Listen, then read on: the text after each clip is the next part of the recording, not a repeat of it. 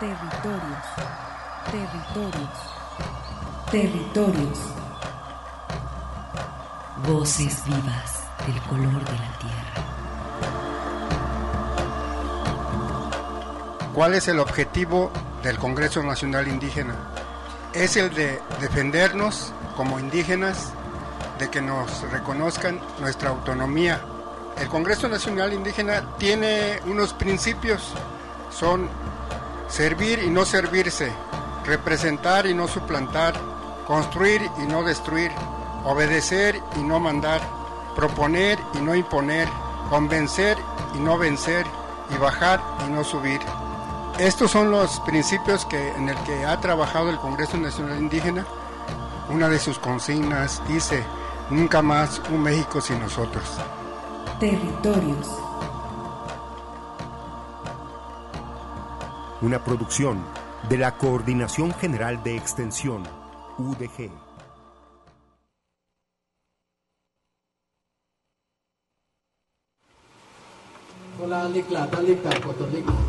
La red de comunicadores Boca de Polen presenta Chiapas, Expediente Nacional. Noticias y reflexión desde el México rural.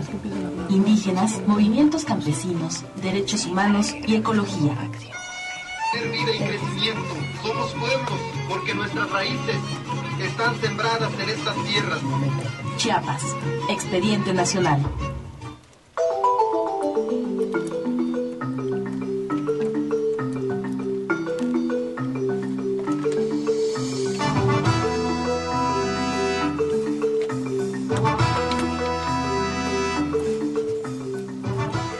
Buenos días amigos de Chiapas Expediente Nacional, los saluda Eugenio Bermejillo y los invita a permanecer en este espacio que semana a semana da un pulso de lo que ha pasado en los movimientos sociales, en particular el movimiento indígena y el campesino. También tocamos temas de derechos humanos y de soberanía alimentaria. El día de hoy tenemos un programa que rompe todo el esquema de Chiapas Expediente Nacional y es un programa especial y la verdad yo estoy muy contento de estar en una mesa junto con gente que verdaderamente, bueno, este es gente que tiene muchos años trabajando el tema de soberanía alimentaria.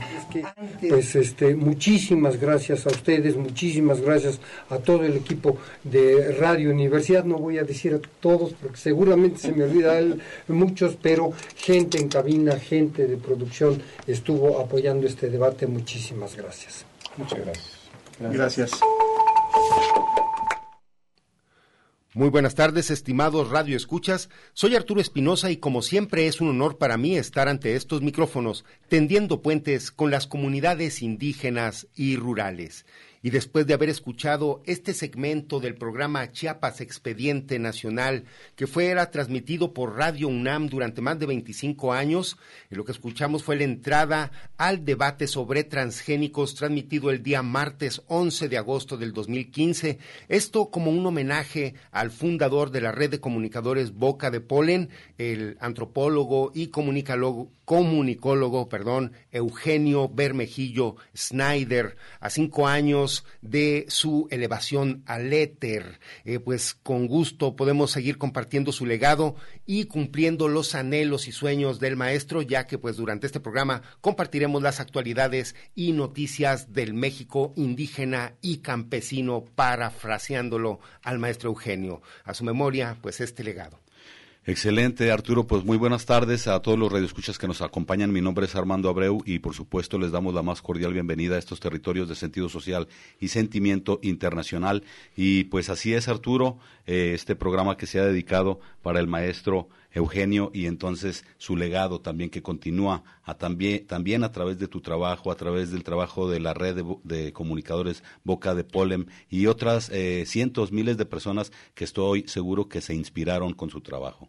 Así es, pues, eh, este, más bien si a su memoria, este programa, pues, eh, bueno, hoy hablaremos de él y, que afortunadamente se ha extendido con pues más, más trabajo de producción radiofónica en la red de radios mayas, en la propia Boca de Polen, en fin, eh, pues les mencionamos que estamos transmitiendo en vivo desde nuestra cabina en el Parque Industrial Belénes. Les invitamos a que nos envíen mensajes a través de las redes sociales, en Facebook, búsquenos como Territorios Universidad de Guadalajara y desde esta emisora saludamos a nuestras estaciones hermanas de Red Radio Universidad, especialmente a quien nos escucha en Lagos de Moreno, al pueblo chichimeca de Buena Vista, Moya y San Juan Bautista de la Laguna, para el público de Radio Chapingo, que nos retransmite desde Texcoco para el Estado y la Ciudad de México, y a Estéreo Paraíso en Los Reyes, Michoacán.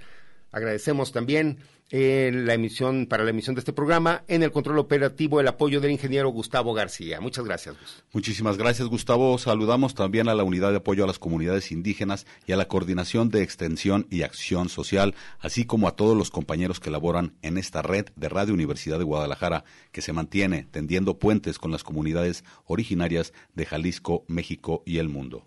Pues para continuar con este homenaje, eh, vamos a escuchar este trabajo que nos enviaron los compañeros de la red de radios mayas, que como les menciono fue también uno de los eh, trabajos importantes que el maestro Eugenio eh, tuvo pues a bien de realizar y pues con estos momentos de crisis y, emergencia sanitaria desde allá, desde Jitontic, Genoveva López y Jesús Natalio nos envían esta, esta producción dedicada a la soberanía alimentaria.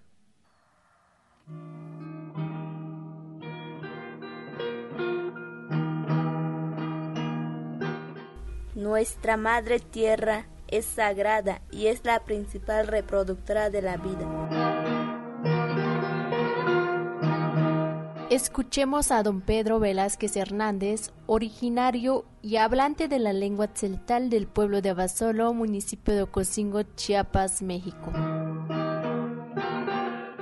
Este mes que viene, el mes de mayo, es el tiempo de la siembra, que nosotros ya casi vamos a empezar a sembrar. Nosotros nos cosechamos, nosotros cultivamos nuestra madre tierra. Entonces ahí sembramos nuestro frijol, maíz, verdura, calabaza, pues ahí sale todo donde trabajamos nosotros. Nosotros cultivamos que somos el, la gente campesina que nosotros trabajamos en nuestras milpas, así como Sembramos dos veces, sembramos en mes de octubre, noviembre, digamos que es el sijomal, que ya estamos para doblarlo, nuestros alimentos nosotros los sacamos, nosotros lo cosechamos, pues gracias a nuestra madre tierra que nos está dando la alimentación.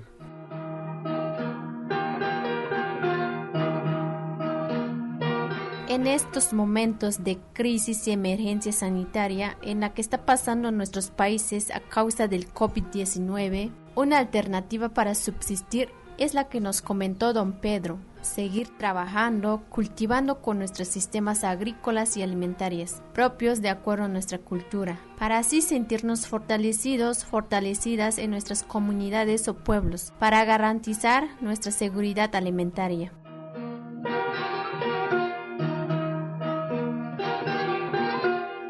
Hermanos, hermanas, es tiempo de fomentar, promover con nuestras generaciones actuales que este es el tesoro de nuestros pueblos. Sigamos resistiendo. Que no nos falte nada. Produzcamos de todo un poco. Alimentación sana y saludable. Derecho para nuestros pueblos originarios.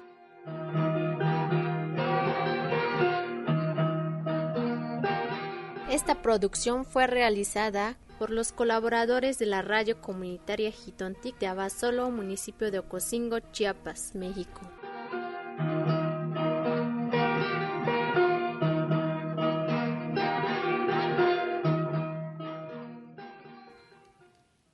Y regresamos a la cabina después de haber escuchado esta producción que nos mandan también desde el sur. Qué importante es poder tener información precisamente de lo que se genera en la República Mexicana, Arturo. Gracias por esto. No, pues allí los compañeros que están realizando la red de comunicadores Boca de Polen, este trabajo con eh, una serie de emisoras allá en el sur eh, en Chiapas específicamente. Eh, vamos a tenerles seguro que más información eh, próximamente.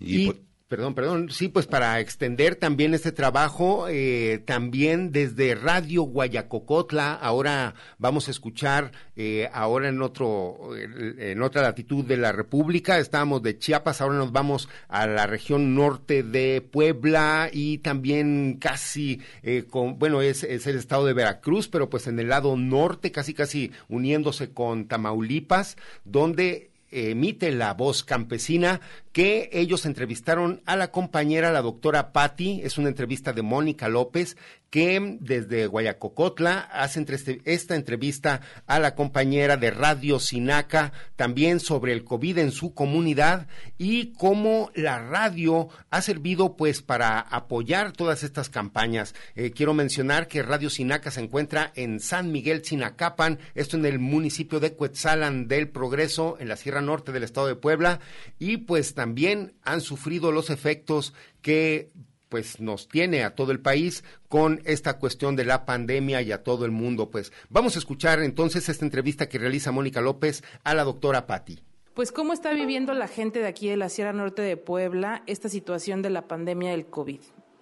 Pues al principio fue una etapa muy complicada el saber que un, virus llegaba a contaminar nuestras comunidades, a nuestra gente, a nuestra población.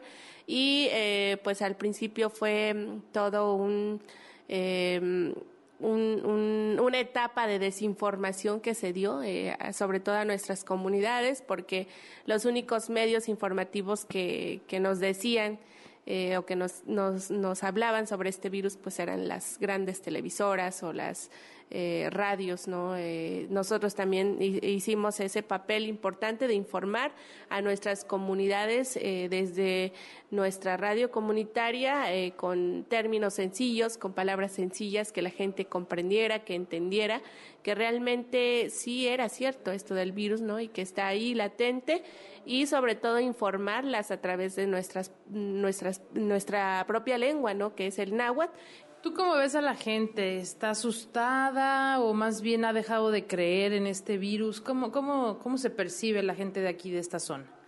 Al principio, pues creo que no había como mucha credibilidad frente a esta pandemia porque decían que era un cuento más del gobierno que nos eh, vendía como muchos anteriores, ¿no? Eh, cada vez que hay etapa de elecciones, pues se nos da un cuento nuevo y tampoco creía que fuera posible que llegara a nuestras comunidades porque decían que pues la gente no sale de sus comunidades, ¿no? Todos este, trabajamos aquí cerca, eh, trabajamos en el campo, en la tierra, lo, lo, más lejano que podrían ir a trabajar era Coetzalan o a Zacapuaxla, pero que era imposible que nos enfermáramos o nos contagiáramos con el virus porque no vamos casi a la ciudad, ¿no? Entonces decía que los únicos que se podían contagiar era la gente que vivía en Puebla, en México, o que venían de, de para arriba, decían aquí, sin embargo, eh, llega el momento en el cual la gente regresaba o la gente que emigró de nuestras comunidades en busca de mejores empleos en la ciudad regresa nuevamente por la falta de desempleo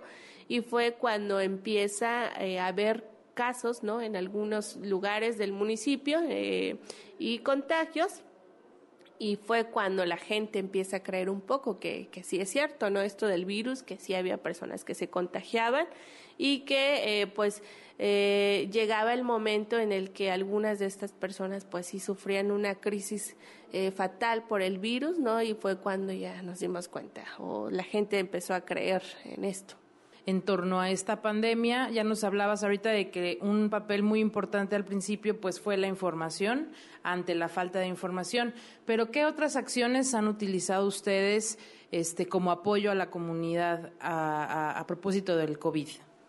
Pues eh, creo que ha sido una situación muy difícil a la que nos enfrentamos al principio porque pues cuando empiezan a poner cláusulas en, nuestro municipio de que no podemos salir, no podemos eh, reunirnos entre varias personas pues fue bien complicado, ¿no? ¿Por qué? Porque decíamos entonces, eh, ¿cómo voy a ir a las comunidades a traer la palabra de la gente, ¿no? A la radio y que sea escuchada. Otra de las situaciones a la que nos eh, enfrentamos, o más bien que ha sido como muy buenas para la radio también, fue que la gente de nuestras comunidades tuvo esa inquietud de que la radio sea utilizada para eh, un espacio educativo de sus hijos, ¿no? Eh, se acercaron con nosotros maestros de la comunidad. También eh, otra de las cosas que me, me, ha impactado o nos ha impactado, pues es que se han acercado con nosotros algunas organizaciones del municipio que también por este, por la cuestión de la pandemia no han podido reunir a esas mujeres o aquellas personas que son de su colectivo y han utilizado la radio como herramienta para mantenerlas informadas acerca de lo que se está haciendo y cómo seguir trabajando en esta, en, en estos tiempos de pandemia. Pero bueno, ustedes este, como radio, ¿cómo van viendo hacia adelante eh, todavía en los meses que vienen? Pues eh, creo que la gente ya se, se dio cuenta que no es un cuento del gobierno, que es algo que sí se vive ¿no? y que está presente en todos nosotros y que sin embargo em, ya va a ser parte de esta nueva normalidad, ¿no? El, el que a lo mejor va a tardar muchos años en que regresemos a esa normalidad que teníamos, que va a ser tiempo, muy, tiempos muy difíciles, pero que sin embargo tenemos que aprender a vivir con esto del COVID. Radio Sinaca en San Miguel, Sinacapan, Puebla y la compañera Mónica de Radio Guayacocotla, unidos pues en esta producción, como escuchamos, de prevención, eh, también en las comunidades indígenas, fundamental el trabajo de las radios comunitarias, como no, en nuestro país. Aquí nos podemos dar cuenta, la verdad, de cuántas funciones cumple la radio en el sentido informativo, educación, comunicación, este eslabón con la misma comunidad. Creo que la radio cumple una función importantísima, la radio comunitaria y la radio también universitaria y por supuesto la radio comercial. Sin embargo, en cuestión de ciencias sociales, educación, no solo es un entretenimiento, ¿no? Y platicábamos también ahorita, Arturo, de que hay otros eh, eh, modos de comunicación están naciendo. Sin embargo, este en este sentido la radio es insist, que no se sustituye. Insustituible, claro. Y eh, pues queremos eh, pues eso felicitar los esfuerzos de todos estos comunicadores y comunicadoras indígenas comunitarios afrodescendientes. Próximamente les tendremos también eh, pues muy buenas noticias información al respecto. Eh, se están en este momento signando una serie de convenios para eh, emitir un segmento, un programa que eh, será nutrido por contenido de las radios comunitarias, donde pues a nivel nacional se distribuirá esta información. Seguro que contaremos con ella también aquí y es parte también de los esfuerzos que está haciendo no solamente Boca de Polen, allí sí eh, quisiera mencionar que son muchas organizaciones que tienen ya tiempo trabajando eh, en pro de la comunicación y de, eh, pues, precisamente este tipo de em, eh, pues modelos sí y también como mencionarlo también pues sí fortaleciendo las propias instituciones de las comunidades, ya sea desde la cuestión propiamente en la comunicación, como lo pueden ser las radios y el resto de medios, también ahora que utilizan con el uso del Internet, el cine, como vamos viendo también ahora que va a empezar la muestra próximamente aquí la siguiente semana. Eh, las comunidades también están utilizando todas estas herramientas, todos estos elementos para evidenciar eh, pues todo lo que sucede en sus comunidades y también eh, llevando la información que, como mencionaban nuestros compañeros del programa anterior, que no se visibiliza tan fácilmente en los medios tradicionales, en los medios comerciales, al menos las radios tienen esa otra información, esa otra cara de eh, la noticia, ya que es emitida desde la experiencia del pueblo. La propia gente es la que arma estas comunidades. Muy importante. Los invito a que escuchen Radio Sinaca, tiene su página de internet, uno puede estar sintonizando todo el día, empiezan a las seis de la mañana, terminan a las diez de la noche y pueden ustedes escuchar mucha información de muy, eh, muy variado contenido y también en lenguas originarias. Allí hablan en totonaco y hablan también en náhuatl, además del español. Y bueno, destacar que se hace ahí en el centro el, el origen, uno también puede visitar esas radios a través de las páginas electrónicas y que funcionen para esto también estas páginas y darse cuenta uno cómo también se vive de aquel lado, qué está pasando en nuestro México, en nuestro México profundo. Está también la página de Radio Guaya, esa también así la pueden eh, buscar, radioguaya.ibero.iberopuebla.org, así la localizan y también pueden ustedes estar sintonizando eh, estaba yo ayer escuchando unos compañeros que transmiten en la noche el programa de Nos agarró la noche allá en Guayacogotla. No sabes cuánta gente se comunica de Estados Unidos para mandar pues mensajes, eh, mandar felicitaciones, mandar eh, pues sí, este ánimo y Saludos. Sí, sí, sí, no, no, algo muy bonito, muy buena selección musical y además se escucha muy claramente también.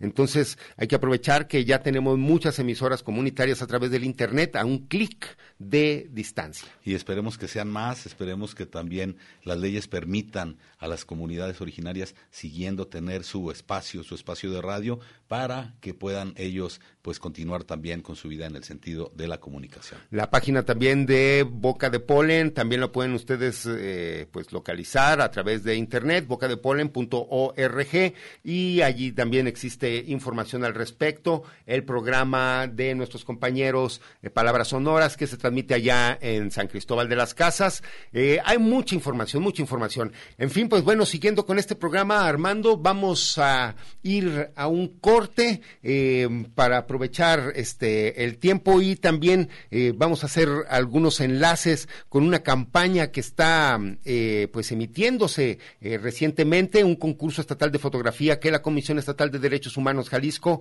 está emitiendo y convocando. Vamos, a, al corte. corte y regresamos. Sigues caminando. Territorios. Ecos sonoros de identidad. Territorios un espacio para la comunicación sin fronteras.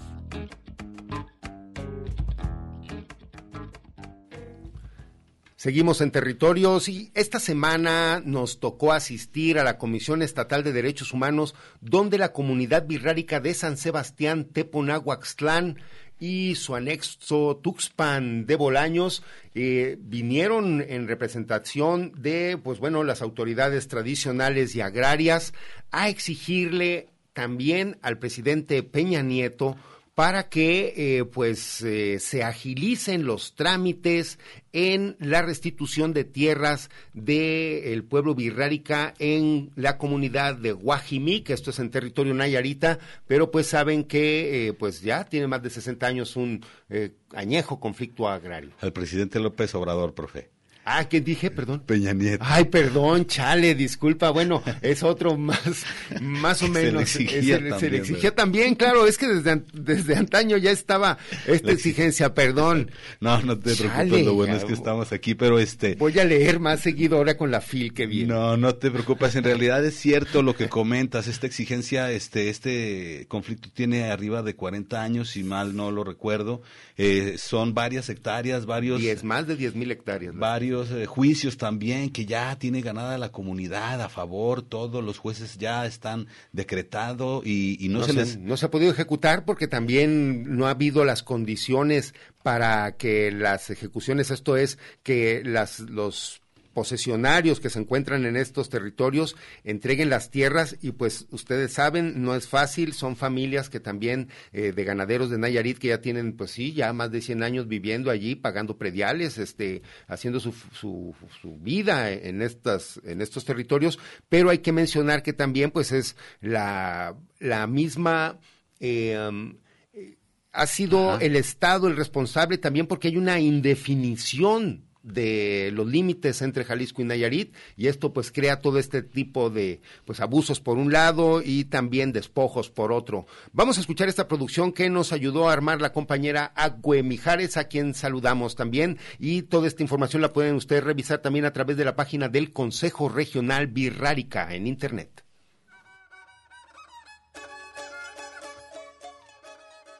Exigen solución a conflicto agrario. El pueblo virrárica exige solución al añejo conflicto agrario en la zona colindante de la comunidad de San Sebastián Teponahuastlán y Tuxpan de Bolaños, Jalisco, y las localidades mestizas de Guajimic pertenecientes al municipio de La Yesca, Nayarit. El 10 de noviembre, una comisión integrada por el gobernador tradicional de Tuxpan de Bolaños, Filomeno Carrillo de la Cruz, el gobernador de San Sebastián Teponahuastlán, Pascual Aguirre Márquez, el presidente del Comisariado de Bienes Comunales de San Sebastián Teponahuastlán, Óscar Hernández Hernández, y el comisionado Ubaldo Valdés Castañeda convocaron a una rueda de prensa donde se dio lectura al comunicado en las instalaciones de la Comisión Estatal de Derechos Humanos Jalisco a volver a dar lectura el, el comunicado. Sí. Autoridades agrarias y tradicionales de la comunidad de San Sebastián de Ponohuastlán y Tuxpan de Bolaños emitimos el presente comunicado. Licenciado Andrés Manuel López Obrador, presidente de los Estados Unidos mexicanos, gobernador del estado de Jalisco, ingeniero Enrique Alfaro Ramírez, honorable Cámara de Senadores, Honorable Cámara de Diputados de Jalisco y Congreso de la Unión. La comunidad indígena wixárika de San Sebastián Teponohuastlán, Walter y Tuxpan, Cururre, Manube de los municipios de Mezquití y Bolaño del estado de Jalisco. Exigimos a las autoridades federales y estatales para que asuman su responsabilidad y de manera definitiva le den solución al conflicto agrario que actualmente coexiste en la zona de Guajimí en el municipio de La Yesca, Nayarit, puesto que el conflicto agrario que ataña la zona puede llegar a una inestabilidad social si la comunidad solicita ejecuciones forzosas vía tribunal. Actualmente, la comunidad y ganaderos de Guajimí han manifestado su voluntad de instalar una mesa de negociación para darle, para darle una salida pacífica al conflicto. Muchos de los ganaderos han entregado sus documentos para que sean bonificados, pero la SEDATO se ha encargado de alentar y burocratizar este proceso. Las partes estamos conscientes que no somos responsables de este conflicto, sino del mismo gobierno, por sus omisiones e indiferencias ante este conflicto de despojo hacia los pueblos originarios y en específico de nuestra comunidad. Por todo lo anterior, solicitamos de manera concreta lo siguiente. Licenciado Andrés Manuel López Obrador, le solicitamos, le solicitamos a usted resuelva inmediatamente este conflicto, puesto que fue su promesa de campaña. Usted como una persona de principio debe de cumplir su compromiso. Hemos esperado dos años de su gobierno de la Cuarta Transformación y hemos visto con tristeza que nuestra demanda agraria sigue estando en la misma situación o peor. Estamos conscientes de la contingencia sanitaria que está pasando en nuestro país, pero entenderá que para nosotros es de suma importancia recuperar nuestras tierras invadidas. Esperamos que nos, que nos entienda lo que significa para nosotros la madre tierra. Sin la intención de atentar la investidura presidencial y si no fuera mucha molestia y sin mucho protocolo, solicitamos a usted una audiencia donde nos, donde usted nos indique para plantearle de viva voz nuestra profunda preocupación. Ingeniero Enrique Alfaro Ramírez, solicitamos usted intervenga en la solución del conflicto agrario de Guajimí y además resuelva el conflicto de límites estatales entre Jalisco y Nayarit, puesto que muchas localidades de nuestra comunidad aparecen en Nayarit según el INEGI. Históricamente nosotros somos nosotros los Wirraritari hemos sido del estado de Jalisco y hemos visto con tristeza que los gobernadores que lo antecedieron no les importó este tema limítrofe confusa. Pareciera que los Wirrárica de Jalisco seguimos siendo los invisibles, los olvidados, los negados de Jalisco. También solicitamos a usted una audiencia para razonar y construir juntos una nueva relación política entre el gobierno de la refundación de Jalisco y pueblos originarios de Jalisco.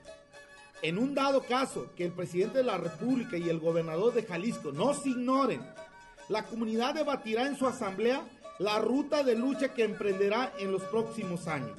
Pero les prometemos que recuperaremos nuestras tierras que históricamente nos pertenecen. Además, de visibilizar nuestra lucha y demanda en los tribunales internacionales por discriminación, omisión e indiferencia hacia los pueblos originarios de Jalisco, puesto que el Estado, puesto que el derecho internacional nos asiste. Atentamente, Mesa Directiva del Comisario de Bienes Comunales y autoridades tradicionales de la comunidad. Muchas gracias a todos los medios de comunicación. La comunidad birrárica en mención ha instaurado 47 juicios ante los tribunales agrarios para recuperar más de 10.000 hectáreas de tierras invadidas desde hace más de 60 años y a la fecha 14 sentencias han sido dictadas a favor de la comunidad y de las cuales se han ejecutado únicamente dos. Eh, en efecto, ya tenemos eh, 14 expedientes ya en la etapa de ejecución eh, que ya están ahí para ejecutarse. Eh, la comunidad no, no, ha solicitado las ejecuciones por esa razón que yo les comentaba. De repente se vuelve una zona muy, muy, muy, muy inestable en esa parte. Por eso no los ha solicitado. Y por ello, eh, la comunidad y sus autoridades, comisionados, estamos en esta mesa de negociación. De los 14 ya tenemos 7 que ya están eh, prácticamente eh, ratificados, eh, ya integrados los expedientes. La bronca es pues, el dinero. Y el problema, uno de los problemas que nosotros eh, tenemos o estamos preocupados, que los ganaderos que, que por, la, por el exhorto que nosotros les solicitamos en su momento, eh, los ganaderos eh, se bajen de la mesa de negociación por la lentitud del gobierno federal. Porque en sí los que aceptaron a la mesa de negociación, pues sí quieren su, que se les pueda bonificar pues su, su, su predio en este caso. Entonces aquí el riesgo es que ellos digan, pues siempre no, ya, ya no queremos, ya, ya nos esperamos cuatro años ahí en la mesa de negociación y no hay nada. ¿Y quién es el responsable? El mismo Estado mexicano. El gobierno de, de Nayarit y de Jalisco han estado eh, por ahí en coordinación en sus diferentes áreas que tienen que ver con el tema de, de los asuntos agrarios. Creo que sí se han involucrado, hay que decirlo también, no podemos descalificarlo, pero dentro, dentro de sus, de sus, del, de sus posibilidades, porque ellos tampoco no son responsables de los dineros. El, responsable de los dineros, pues obviamente es la federación. Debido al impedimento en la ejecución de las sentencias, existe el temor de un posible conflicto social entre las partes, motivo por el cual se instaló una mesa de negociación desde el 2016, en el que hay siete expedientes ratificados y un convenio de finiquito hacia los posesionarios de Guajimí. Este es el comunicado, esta es la, la postura de la comunidad. Eh, creo que eh, históricamente, como lo menciona la, la, el mismo comunicado, eh, en especial en Jalisco, pues nosotros hemos pertenecido en Jalisco, y pareciera que gobernadores llegan y pasan y pues sigue, seguimos nosotros teniendo el mismo problema, ¿verdad? Y en ese sentido, pues sí lo solicitamos al, al gobernador de Jalisco intervenga. Cabe resaltar que se responsabiliza a la Secretaría de Desarrollo Agrario Territorial y Urbano de burocratizar el proceso para ejecutar dichas diligencias. Además, exige audiencia con el presidente Andrés Manuel López Obrador para que la Federación cumpla su compromiso en solucionar dicho conflicto. También se solicita que el gobernador del estado de Jalisco, Enrique Alfaro, intervenga en el mismo caso que afecta a los límites de Jalisco asimismo al Congreso de la Unión y a la Cámara de Diputados y Senadores para que se garantice la correcta y sobre todo la solución pacífica al conflicto territorial. En caso omiso, la comunidad birrárica de San Sebastián Teponagostlán no descarta presentar el caso ante tribunales internacionales para defender los derechos que les asisten. Para la red de comunicadores Boca de Polen, Aucue Mijares y Arturo Espinosa.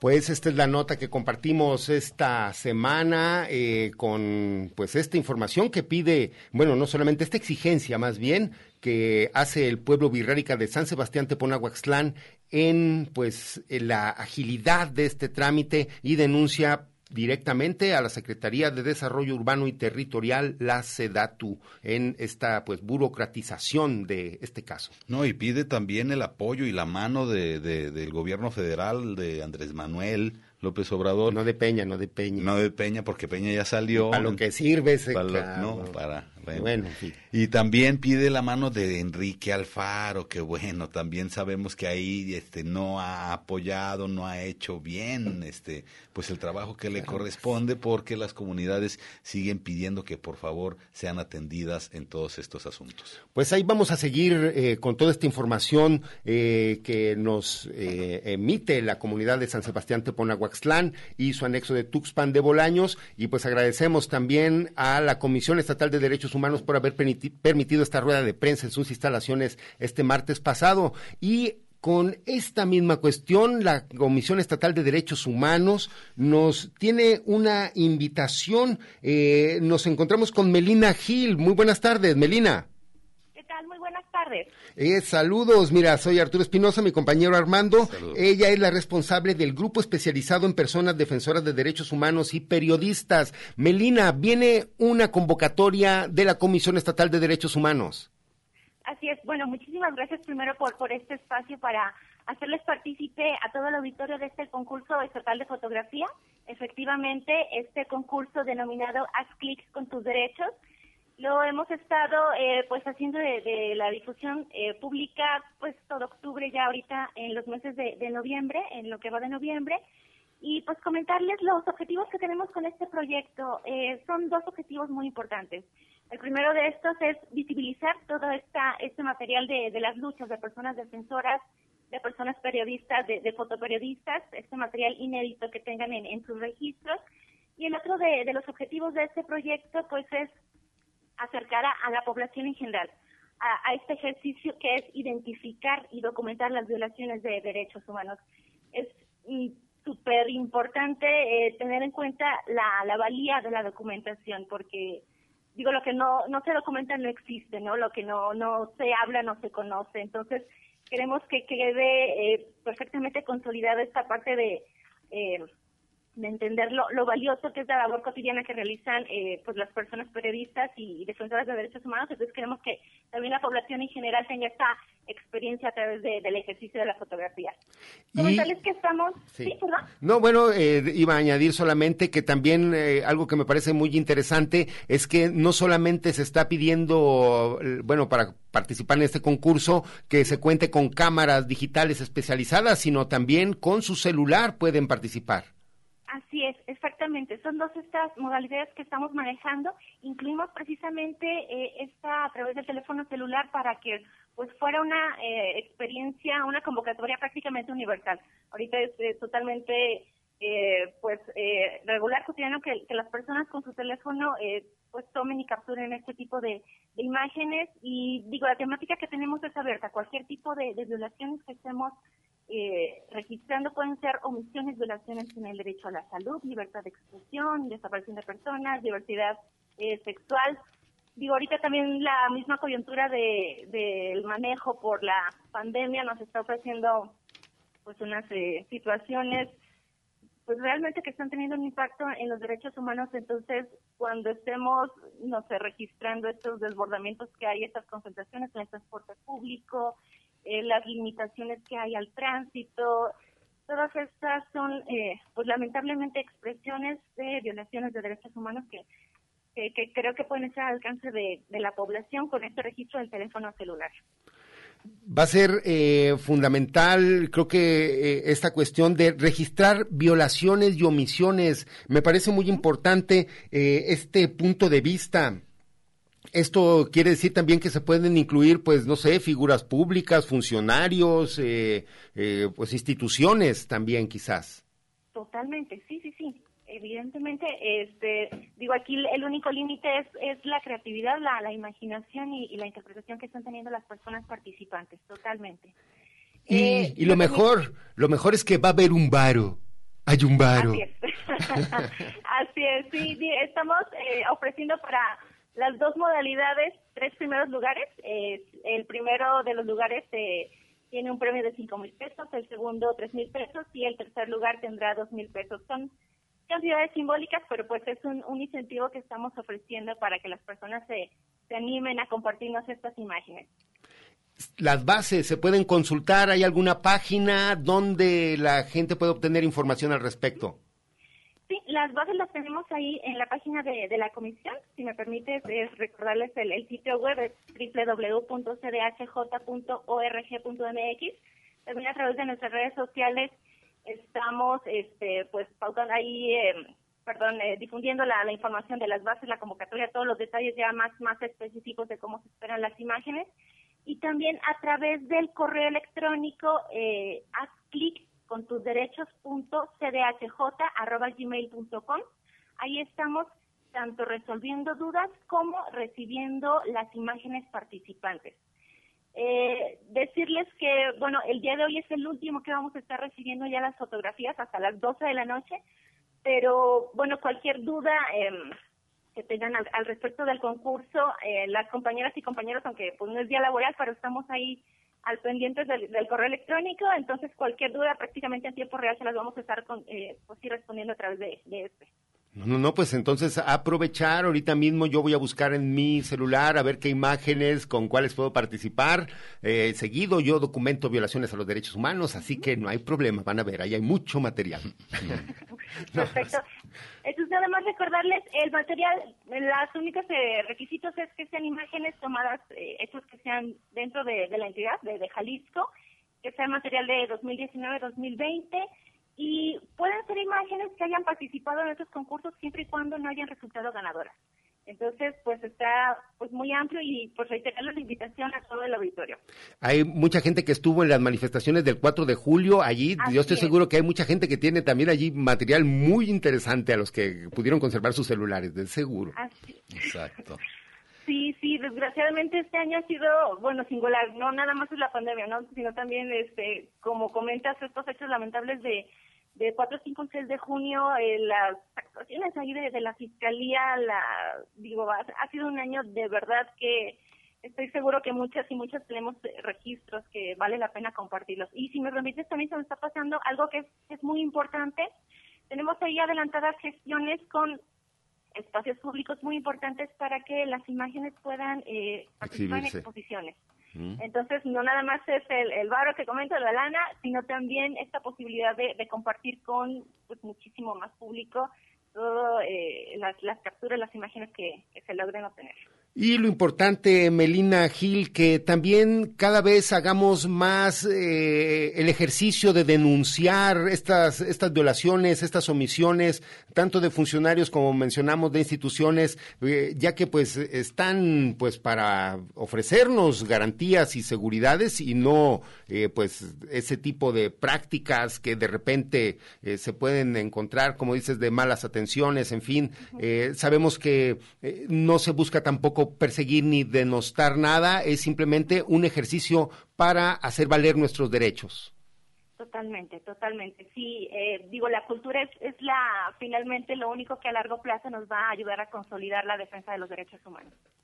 No, pues, eh, Melina, algo que desees agregar, este, hoy se termina entonces hasta las 12 de la noche es el, el, eh, la oportunidad para mandar eh, sus fotografías, pero están abiertas las bases todo el día de hoy todo el día de hoy, todo el día de hoy hasta las 12 de la noche. Eh, me permites repetir, repetir el, correo electrónico, es haz clic con tus derechos punto gmail.com. Ahí estamos totalmente a sus órdenes y pues esperamos que, que todavía este, pues hayan muchísimas más, más obras y fotografías. No, pues ahí está. Eh, Melina, muchísimas gracias. Eh, por su participación y eh, pues deseamos, luego nos avisan también quiénes son los ganadores, seguro estaremos al pendiente también para dar la información de cómo, cómo quedaron allí este los, más allá de los premios, eh, dónde se exhibirán la, las imágenes, creo que eso es importante también, eh, que podamos eh, pues observarlas, me imagino que habrá alguna liga o como mencionan en lugares públicos. Muchas gracias, Melina. Gracias a ustedes por el espacio. Muchísimas gracias, pues agradecemos a la compañera Melina Gil y bueno, a todos a, eh, los que gusten atender esta, esta invitación, esta convocatoria, este concurso fotográfico para denunciar también los derechos humanos. Como dijiste, han estado pasando, ocurriendo cosas en Guadalajara, eventos, marchas, donde se ha podido ver pues el, el, el trasmano eh, en ocasiones de la policía, quizá, o simplemente también podemos ir al salto y podemos ver cómo está el, el río por ahí y también esa es otra otro, otro momento de denuncia eh, por qué la gente tiene que vivir así a través de este eh, maltrato, la verdad, de por parte, no sé si exactamente de los gobiernos o las empresas, pero la situación pues está que arde, ¿no? Sí, pues eh, muy importante esta campaña haz clic con tus derechos. Los invitamos a que se sumen a ella. Armando, pues también este, eh, esta semana, desgraciadamente, información, bueno, eh, viene una semana complicada. La próxima semana viene la Feria Internacional de Cine de Guadalajara. Así. Mucha información que viene también al respecto, importantes filmes. Vamos a tener también para ustedes algo de información seguramente la siguiente semana. Pues sí, anunciaron desde su página electrónica eh, una programación en un formato que se como un formato híbrido. Esto quiere decir, quiere decir de manera virtual, así como también de manera presencial en algunas de las salas, con las medidas de prevención sanitarias, pues ya que debemos de conocer. Eh, las, las salas estarán a un 30% de su capacidad y bueno, también habrá, como comentamos, estas conferencias virtuales, además de que se, digamos, se unió a través de un festival de cine mexicano también eh, con la ciudad de Monterrey, la ciudad de Los Cabos y la ciudad de Guanajuato en un evento como simbólico, como abrazándose todos a través de esta pandemia que no se pudo tener el festival de cine que se quisiera y bueno, de alguna manera se, se abraza a otros estados de la República. Y bueno, dentro de toda esta información, Arturo, viene una película que se llama Jubá Guayín, que es el, eh, la resistencia de la montaña de Guerrero. Permíteme, eh, sí, no, bueno, adelante, adelante. Es de la montaña de Guerrero, un largometraje, es un documental, eh, que es un, documental de la eh, Sierra de Guerrero, MEPA, Tlapaneco, y bueno, este está acomodado, ahorita los formatos variaron, pero lo acomodaron en el formato de cine ambiental, socioambiental. Eh, no tanto como cine indígena, sin embargo, es una realidad que está ocurriendo allá en la montaña de Guerrero, donde una compañía este, se aprovechó del 80% del territorio total para explotar desde maderas y minerías y pues los recursos naturales. De eso trata este documental. Viene también el de La Vocera, donde hacen un retrato a la compañera María de Jesús Patricio. Eh, entonces, pues habrá bastante material fílmico que hay que revisar seguro. Eh, el 35 muestra internacional de cine eh, va a ser muy importante. Sigan, como mencionas Armando, a través de la página de internet del FIC. Sí con G al final, FIC, sí, y allí pueden encontrar la programación y también eh, pues estas, eh, don, pues sí, los medios para ver las películas. Bien, y ya nada más para mencionar por último, Arturo, no hay que quitar el ojo lo que está sucediendo allá en territorios zapatistas, donde esta semana denunciaron el acoso, el hostigamiento ahí en las bases eh, Moisés Gandhi por parte de la organización para, paramilitar llamada Orcao. Estos hechos ya tienen bastante tiempo ocurriendo eh, casas de derechos humanos como el Fraiba han sido testigos de las agresiones que han recibido esta comunidad eh, Moisés Gandhi allá en el territorio zapatista por parte de este grupo paramilitar llamado Orcao.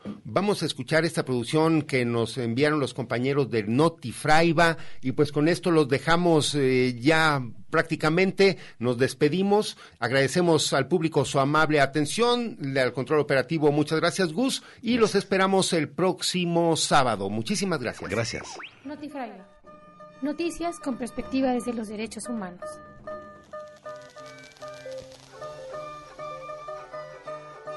Chalchihuitle por la vida.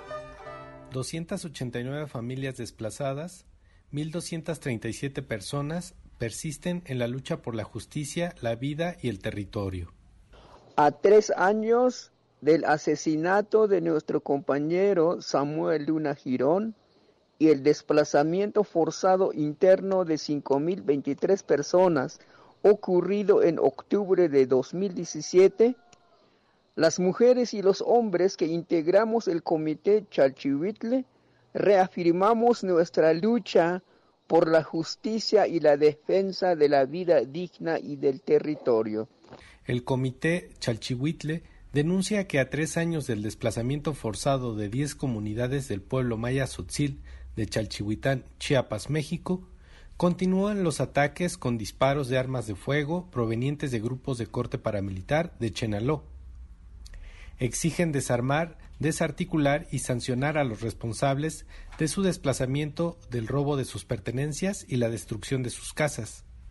El Estado mexicano no ha cumplido de manera integral ni con las recomendaciones de la Comisión Nacional de los Derechos Humanos ni con las medidas cautelares de la Comisión Interamericana de Derechos Humanos. No han implementado protocolos eficaces de seguridad para salvaguardar la integridad física y psicológica de las y los desplazados.